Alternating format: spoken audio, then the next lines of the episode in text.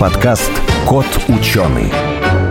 Когда в июле этого года корейцы сделали сенсационное заявление о новом чудо-материале сверхпроводнике LK-99, ученые по всему миру на перегонки ринулись его проверять. Но чуда не произошло. Попытки не были успешными. Вместе с тем, во многих лабораториях и в российских и зарубежных есть очень много достойных внимания исследований и опытов с настоящими сверхпроводниками. Сверхпроводимость – это способность материалов проводить электрический ток практически без сопротивления. Вот что уже работает на сверхпроводниках и чем так интересна сверхпроводимость при комнатной температуре, давайте разбираться в подкасте «Кот ученый».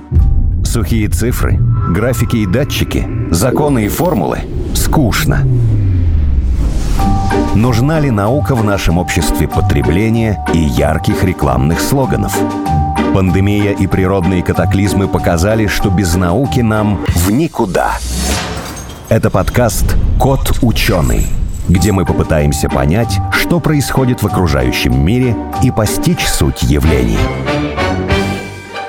Сегодня в нашей студии Дмитрий Абин, инженер-исследователь лаборатории сверхпроводящих энергетических систем Института Лаплас МИФИ. И, естественно, мы поговорим о сверхпроводниках. Здравствуйте, Дмитрий. Добрый день, Алиса. Спасибо, что пригласили. В этом году все говорят об этой нашумевшей истории с южнокорейским сверхпроводником, который оказался не очень сверхпроводник, ну, то есть не прошел проверку в других лабораториях. Но я знаю, что не нужно так сильно расстраиваться, потому что и в лабораториях, и ядерного института МИФИ, и в Сколково есть достаточно хорошие результаты, показывают некоторые материалы, которые могут работать как сверхпроводники. Расскажите вот самое интересное и лучшее, что у вас было найдено и что у вас происходит со сверхпроводниками? Ну, вообще хочется для начала сказать, что далеко не все прорывные новости оказываются таковыми, и в научном сообществе каждые два или три года проскакивает какая-то новость о выдающемся исследовании, связанном с открытием комнатной сверхпроводимости. И конкретно в этот раз почему-то южнокорейская, она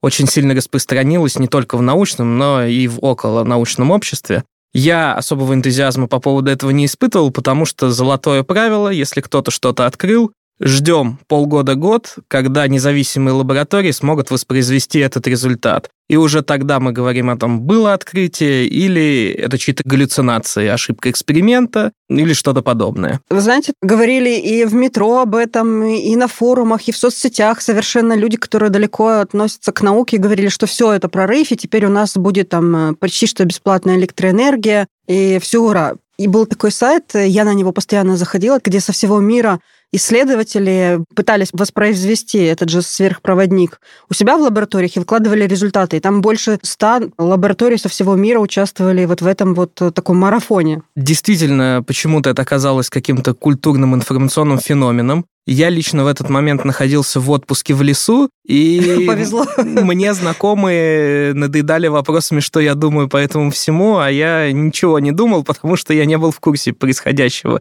не держал онлайн руку на пульсе. Ну, когда вернулись, э, попытались воспроизвести этот же эксперимент? Ну, скажем так, Пока я был в отпуске, без меня люди попытались у нас в лаборатории это воспроизвести, но, как известно, история вся, она кончилась ничем. Да. То есть не подтвердили. Триггером ко всей истории послужила статья, даже еще не опубликованная, найденная на ресурсе архив.орг, куда угу. лаборатории загружают припринты своих статей, то есть еще не вышедшая статья, не прошедшая рецензию журнала, э, в каком-то немного модифицированном виде ее можно загружать на свободный ресурс для так доступа что, других. Так что мы с вами сегодня не сделаем такую информационную бомбу? Э, со сверхпроводником. Потому что, вы знаете, вот я искала в новостях про сверхпроводники, и буквально 4 дня назад опять выложили, что найден совершенно другой, уже не тот, а другой уже в Гарварде сверхпроводник. Ну, правда, никаких источников нету, но он уже начал понемножку расходиться. Давайте мы с вами тоже что-нибудь такое заявим. У вас наверняка есть сверхпроводник свой. Но мы, как лаборатория, на самом деле не занимаемся именно синтезом сверхпроводника. Мы не химики, мы больше делаем исследования в области свойств уже изготовленных кем-то сверхпроводников и конструирование готовых устройств электротехнических из готовой промышленной ленты сверхпроводящей. Вот это ближе к области интересов нашей лаборатории. Громкое заявление сделать на самом деле очень просто. Можно каждый месяц э, выпускать заявление о том, что открыт новый сверхпроводник при комнатной температуре, но при этом делать сноску о том, что для этого надо давление всего лишь там в 100 тысяч больше атмосферного. Угу. То есть на самом деле сверхпроводимость это такая вещь, которая зависит от множества условий, и все то, что может быть открыто с точки зрения науки, с точки зрения научного общества, далеко не всегда может иметь прикладное применение. То есть тот эффект сверхпроводимости, который мы наблюдаем в лаборатории, он может быть иногда доступен только при обвесе из измерительного оборудования на сотни миллионов долларов, которое невоспроизводимо уже, если мы говорим о каком-то сверхпроводящем устройстве, двигателе, генераторе или переключателе сверхпроводящем. То есть для того, чтобы достичь явления сверхпроводимости, нужно либо очень низкая температура, либо очень высокое давление, либо облучение лазерами, либо еще что-нибудь, какое-то воздействие. Почему так? Теоретически хотя бы возможно при комнатной температуре при обычных условиях это сделать? Теоретически да, теоретических ограничений нет на данный момент, каких-то строгих фундаментальных, но во многом это еще объясняется тем, что на данный момент нету такой вещи, как единая теория сверхпроводимости. Ого, а почему? Потому что это сложное явление, его нашли в разных веществах и обнаружили, что в разных веществах этот эффект, он э, строится по-разному.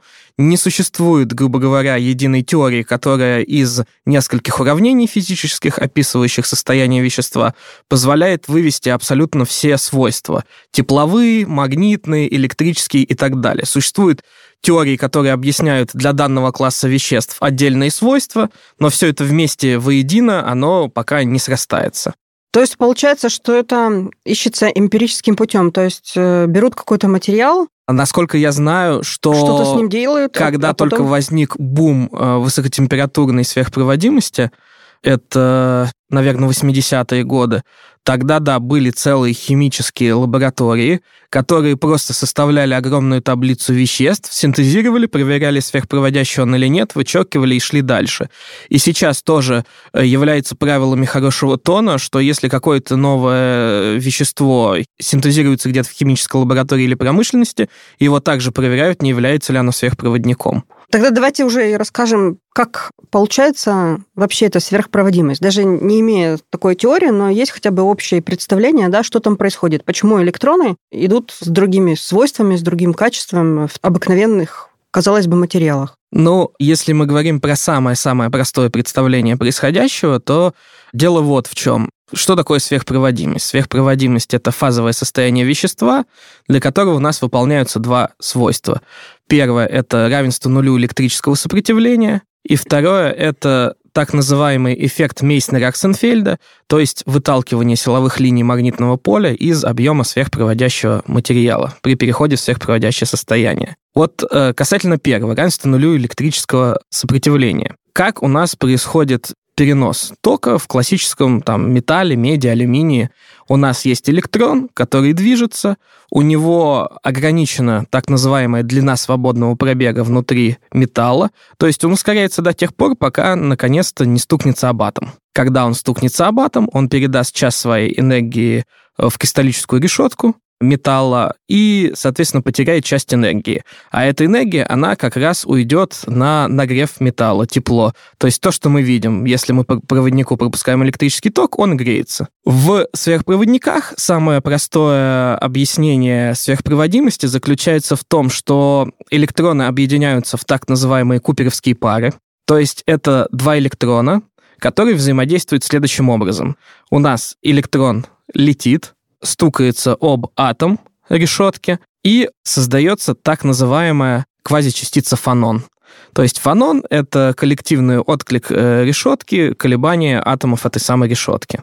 И в чем смысл куперовской пары? В том, что у нас вот электрон отдает часть энергии в решетку, но у нас есть электрон поблизости ровно такой, что он поглощает эту энергию, и в целом энергия системы из электрон, решетка, электрон остается неизменной, остается точно такой же, как до этого угу. соударения.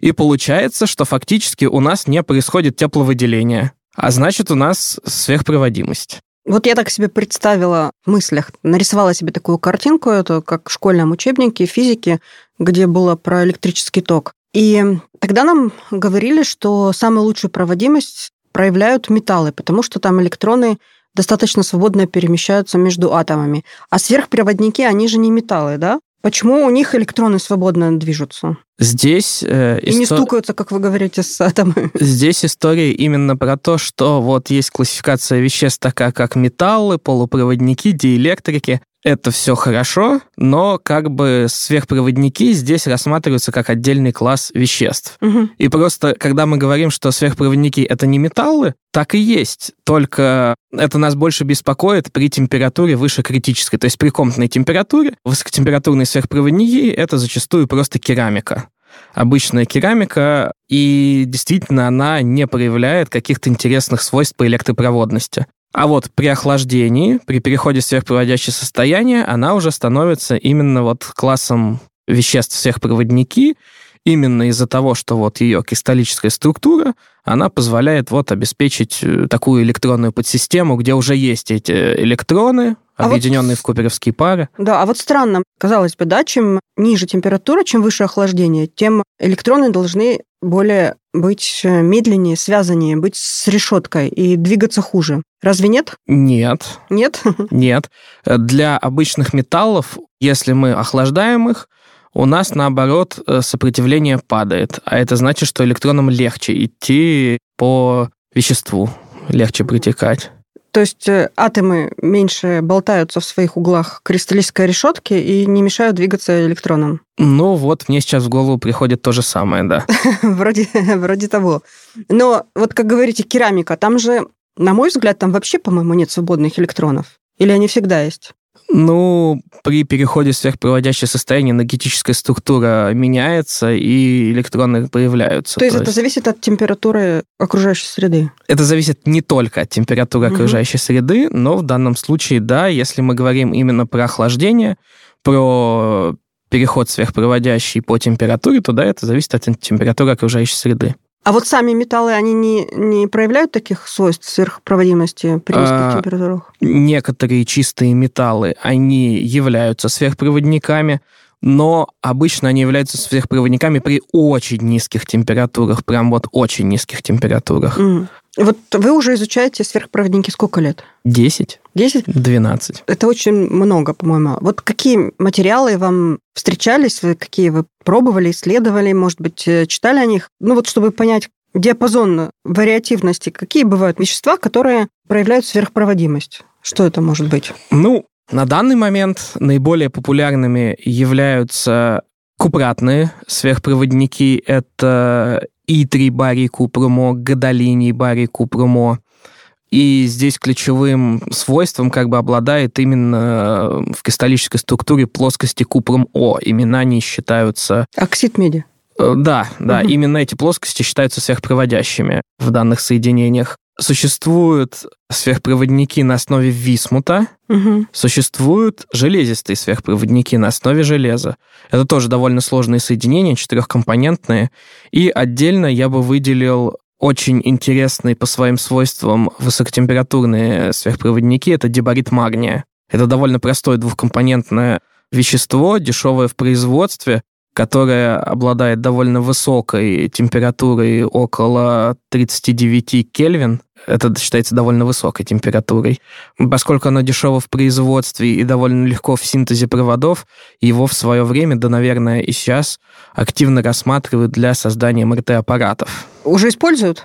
Современные коммерческие МРТ-аппараты, которые массово нас окружают, они используют как раз провода на основе низкотемпературной сверхпроводимости. Угу. То есть это ниобий титан, ниобий олово. Но да, это сверхпроводящие электромагниты, внутрь которых помещают человека, и поскольку это низкотемпературные, это все еще зачастую охлаждается жидким гелием. Я вот э, расскажу слушателям, что я на самом деле была уже у вас в лаборатории и видела сверхпроводники, и на основе сверхпроводящей ленты, которая мне показалась металлическая, может быть, она и не металлическая, была построена такая движущаяся платформа, да, на левитирующая. Расскажите чуть-чуть побольше, вот как может быть такое применение. Пока не создано сверхпроводник при комнатной температуре, то нужно эту платформу все время заливать э, жидким азотом, да, или жидким гелием, чтобы она работала. Но, в принципе, в космосе там температуры низкие, можно построить там эти вещи. Или там не нужно это? Есть у меня пара комментариев на э, этот счет. Во-первых, заливать жидким азотом, да, там используются сверхпроводники, температуры жидкого азота достаточно для охлаждения их, перехода в сверхпроводящее состояние. Но жидкий азот — это, вообще говоря, не единственное, что есть у человечества. Существуют современные криокулеры, криорефрижераторы, которые, по сути, работают, ну, как по принципу холодильника до очень низких температур, и там достаточно просто воткнуть в розетку, подождать, и получится низкие температуры достаточно, чтобы проявлялись сверхпроводящие свойства. При этом остаются вопросы криостатирования, то есть как отделить теплопритоки, возникающие из окружающей среды, к нашему сверхпроводнику, который должен оставаться холодным. И это уже прям промышленные решения есть. Не обязательно нам, как на нашей установке, ставить рядом аспиранта со стаканом жидкого азота, чтобы он подливал каждые 10 минут, чтобы левитация сохранялась. То есть для конечного пользователя все может выглядеть как воткнули в розетку, и оно полетело. Космос — это интересное применение с точки зрения сверхпроводников — как бы это лишь мнение, что в космосе холодно. Потому что если на тебя в космосе светит какая-то звезда, то тебе может быть, ой, как не холодно в этот момент. И в космосе есть обратная проблема, а именно если у тебя на твоем спутнике, на твоем корабле есть какое-то тепловыделение, оно по-любому есть связанное с работой механизмов различных, и притекание тока в электрических цепях, то как отводить это тепло? Потому что механизм отведения тепла в космосе, он всего один, это излучение, надо строить э, специальные такие радиаторы на излучение, чтобы отводить это тепло. И то есть, с одной стороны, да, казалось бы, давайте использовать в космосе сверхпроводимость, поскольку там низкие температуры. С другой стороны, на мой взгляд, это история про то, что мы не можем гарантировать, что в каждый момент времени сверхпроводник будет холодным, просто потому что он не в тени, он на солнце, ну, он на свете какой-то звезды или другого источника. А значит, мы не можем гарантировать как бы стабильную работу оборудования на этих сверхпроводниках. Вот как бы мне так видится эта проблема. На том уровне, в котором сейчас развиты технологии, допустим, да, инженерные решения, со сверхпроводниками, где они могут использоваться, вот кроме МРТ-аппаратов, как вы уже рассказали? О, ну на самом деле применений крайне много, которые уже сейчас внедрены и работают. То есть первое, самое банальное, это кабели линии электропередач. Их это, нужно охлаждать. Их нужно охлаждать, но, опять же, это лишь инженерная проблема на данный момент, которая решена. То есть кабели делают такой структуры, что в кабеле есть э, трубка, металлическая, через которую постоянно под давлением прокачивают жидкий азот. И таким образом сам кабель находится в сверхпроводящем состоянии, и как бы никаких проблем с эксплуатацией нет в этом плане. Просто на одном из концов этого кабеля ставят ожижительную станцию с насосом. Сам жидкий азот можно получать прямо из воздуха на месте. И такую кабельную линию прокладывают сейчас в центре Питера. Угу. А для чего? Я точно не знаю, но, скорее всего, Секрет, это наверное, связано... Нет, это связано, насколько я понимаю, с энергетической безопасностью, стабильностью сети. Дело в том, что когда у вас плотная застройка городская, довольно сложно э, поставить линии электропередач, потому что есть нормы безопасности, угу. и большая как бы площадь требуется под одну ЛЭП. Ее еще надо ограждать и так далее. А если у вас уже плотная застройка, то, видимо, было принято решение о том, что проще сверхпроводящий кабель закопать в землю между двумя подстанциями, чем городить классическую линию электропередач. Вот тут сразу же возникает такой вопрос. Сверхпроводящая линия под землей, она должна быть изолирована, чтобы не нагревалась, да, сверху на нее надо повесить еще какой-то там, ну, не знаю, там стекловату, к примеру. Еще должны быть на концах холодильники охлаждающие, производящие и закачивающие туда жидкий азот. Не будет ли это намного дороже, чем просто поставить провода? У каждого решения всегда существует экономическое обоснование. Угу. И если вам, чтобы поставить провода классической линии электропередач надо снести два высотных здания при этом, то вполне может оказаться, что эксплуатирование сверхпроводящей линии на протяжении 20-30 лет более угу. экономически выгодно. Где еще может применяться? Вот провода? Следующее, что приходит в голову, и без чего вообще никак не обойдись, это все применения, связанные с созданием сильного магнитного поля. Угу. МРТ-аппарат — это как раз одно из таких применений, где требуется сильное магнитное поле. Но далеко не единственное. То есть, если мы берем научные применения, всевозможные токамаки, тот же ИТЕР, где у нас удержание плазмы происходит сильными магнитными полями, в вакууме обязательно используются сверхпроводящие катушки, сверхпроводящие обмотки, потому что без этого вообще никак не обойтись. Только сверхпроводники позволяют получить такие сильные магнитные поля. Всевозможные ускорители. Когда у нас надо пучок направлять, поворачивать, пучок частиц зараженных, тоже требуются сильные магнитные поля.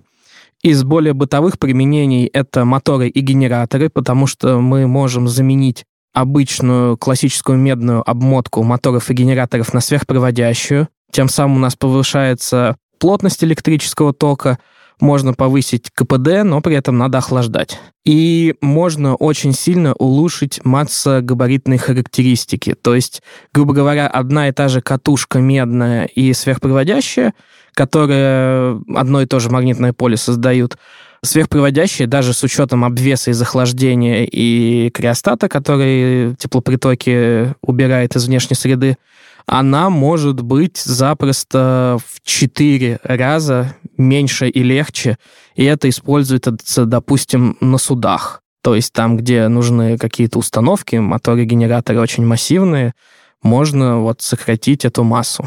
Это из применений из области электрических помимо этого, есть же у нас магнитные свойства сверхпроводников. И вот здесь уже как раз э, в игру вступает та самая магнитная левитация, которую мы уже упоминали ранее.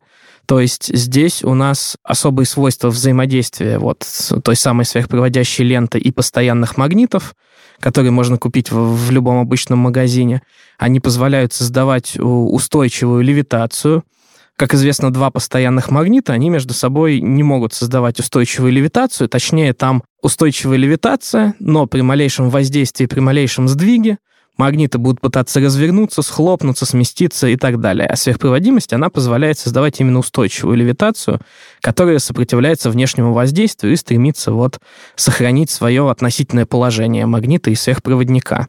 Тут уже левитационный транспорт, с одной стороны классический, с другой стороны это возможность создания подшипников магнитных, опять же, устойчивых, без какого-то обвеса, датчиков отслеживания и так далее. Ну, то есть, конечно, обвес понадобится, но базовый принцип сверхпроводящей левитации позволяет создавать подшипники вращения, опорные подшипники, которые уже просто из-за свойств взаимодействия сверхпроводника и постоянного магнита будут стабильными. Скажите, у вас дома есть что-нибудь на сверхпроводниках? Нет, потому что у меня дома нет ничего, чтобы могло создавать низкие температуры. Ну, можно же принести домой. У меня даже в детстве, я помню, папа приносил с работы термос с жидким азотом. Да, в принципе, можно. Жидкий азот вполне можно переносить в термосе, он будет там храниться какое-то время. Единственное, что ни в коем случае этот термос нельзя наглухо закрывать, угу. потому что азот постоянно кипит, давление растет, и в итоге крышку может просто сорвать и бахнуть. Но я, честно говоря, не вижу смысла, чтобы мне такое дома, ну, разве угу. что гостей развлекать. Ну вот перед эфиром мы с вами еще обсуждали статью, которая о сверхпроводимости, основанной на облучении светом в инфракрасном э, диапазоне. Это ж э, совершенно по-другому и, может быть, решить эту проблему низких температур или нет? Это как раз-таки вот та самая история про то, что комнатная сверхпроводимость существует, но при огромном давлении. Угу. Здесь вместо огромного давления используют свет, Мощный лазер, наверное, какой-то. Да, который, я думаю, сам по себе стоит очень больших денег. Он должен обладать очень хорошими характеристиками, потому что, скорее всего, это сверхкороткие импульсы воздействия. И все дело в том, что как только вы перестанете светить этим лазером, очень быстро измененная структура подуровней энергетических, она срелаксирует, и вы опять вернетесь к тому, от чего ушли. То есть, скорее всего, надо лазером светить постоянно и непрерывно, что очень дорого, скорее всего. А если этот лазер будет получать энергию от нашего сверхпроводника, зациклить это все? Сверхпроводник сам по себе он не создает ну, он проводит, энергии. да, проводит. Он лишь проводит, и насколько я знаю, прям-таки какая-то замкнутая электрическая система со стопроцентным КПД это вряд ли возможно. Поэтому, если мы будем пытаться организовать нечто подобное, просто у нас будут потери, которые в конце концов приведут к потерям энергии. К, к первому варианту, да? Да. Все в начало вернут. И еще один вариант – это создать очень высокое давление. чтобы возникла сверхпроводимость? Насколько высокая? Это зависит от веществ. Для разных веществ по-разному миллионы паскалей. Миллионы? Да. Это вот с чем сравнить? Там пресс какой-то промышленный? О, это промышленного пресса здесь недостаточно. Существуют специальные лабораторные алмазные наковальни, Мгм. которые и позволяют это сделать. То есть это специальное лабораторное оборудование исследовательское. То есть это все, что мы пока говорили, это такие условия, может быть, даже и низкая температура, это самое легко достижимое. Безусловно, на данный момент низкая Мгм. температура – это самое легкодостижимое. Такой вопрос у меня возник, как у химика. Вы с самого начала сказали, что вот вы не химик, вы инженер, вы проверяете свойства, а те химики или ученые другие, не знаю, как они называются, которые создают сверхпроводники, вы им даете какие-то там свои задания, замечания, они ориентируются на те результаты, которые уже получены, чтобы спрогнозировать свойства материала. И вообще, можно ли это спрогнозировать, что вот у меня должен получиться очень классный сверхпроводник в результате каких-то опытов? Ну, я боюсь, что с прогнозами это исключительно исследовательская интуиция, потому что, как я уже сказал, единой теории не существует, которая бы и была мощным ну, все равно есть какие-то закономерности в этом деле. Нет. Возможно, какие-то и есть закономерности. То есть конкретно мы зачастую просто работаем с готовым коммерческим продуктом. То есть, естественно, исследовательским, но очень редко, когда мы даем производителю обратную связь, что вот попробуйте сделать так, было бы лучше, потому что и у производителя очень ограниченные возможности на эксперименты, потому что если есть отлаженная производственная линия, ему, конечно же, ничего не хочется менять, потому что если что-то поменял в настройках системы напыления или изготовления ленты, это может оказаться производственным браком, это простой производственной линии и так далее. Создание высокотемпературной сверхпроводящей ленты — это очень сложное высокотехнологичное производство. На коленке ее не сделаешь. Когда вы говорите высокотемпературные, это не значит, что высокая температура, а на самом деле это минус сколько? есть условная, на самом деле, классификация высокотемпературных и низкотемпературных. К низкотемпературным относится вот э, то, что я упоминал, это там необий титан, необий триолово, и это где-то до 10 Кельвин А температура. Градусах. 0 градусов Цельсия – это 273 Кельвина. То есть это минус 263 Мгм. Цельсия, и Это ниже это низкотемператур- низкотемпературные. Дальше классические высокотемпературные, и обычно для перевода в сверхпроводящее состояние уже достаточно жидкого азота. Температура жидкого азота – это 77 Кельвин.